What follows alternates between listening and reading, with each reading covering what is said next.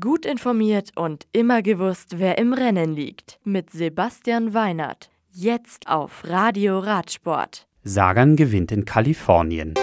Viviani wegen Welle distanziert. Van der Paul feiert in Belgien den nächsten Sieg. Sacramento. Die Amgen Tour of California ist mit einer 143 Kilometer langen Flachetappe in der Nacht von Sonntag auf Montag gestartet. Sieger dieses ersten Teilstücks ist Peter Sagan. Der dreifache Weltmeister von Bora Hans Grohe entscheidet damit seine 17. Etappe bei einer Tour of California für sich.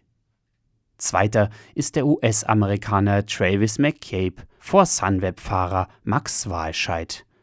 Die zweite Etappe wird den Fahrern mit 220 Kilometern Länge, 4400 Höhenmetern und einer Bergankunft in South Lake Tahoe so einiges abverlangen. Eurosport überträgt das Rennen heute Abend ab 23 Uhr live. Das Amgen Tour of California Women's Race startet am Donnerstag, ist 296,5 Kilometer lang und beinhaltet drei Etappen mit Ziel in Pasadena. Orbitello der Sieg der dritten Etappe des Giro d'Italia mit Start in Vinci über 220 Kilometer geht an Fernando Gaviria von UAE Team Emirates vor Arnaud Demar von Groupama FDJ und Pascal Ackermann von Bora Hans Grohe. Bei besserem Wetter als auf der gestrigen ersten Hälfte ging es für die Fahrer zunächst flach bis wellig durch den Tag ehe das Ziel am Tyrrhenischen Meer nur durch eine schikanenartige Streckenführung zu erreichen war. Zunächst machte es den Eindruck, Italiens Sprintstar Elia Viviani sei der Tagesschnellste. Doch er wurde wegen einer Welle, die er auf der Zielgeraden fuhr, distanziert und auf Rang 73 ans Ende der ersten Gruppe zurückversetzt. Das Trikot des Punktbesten übernahm so Fernando Gaviria von Pascal Ackermann.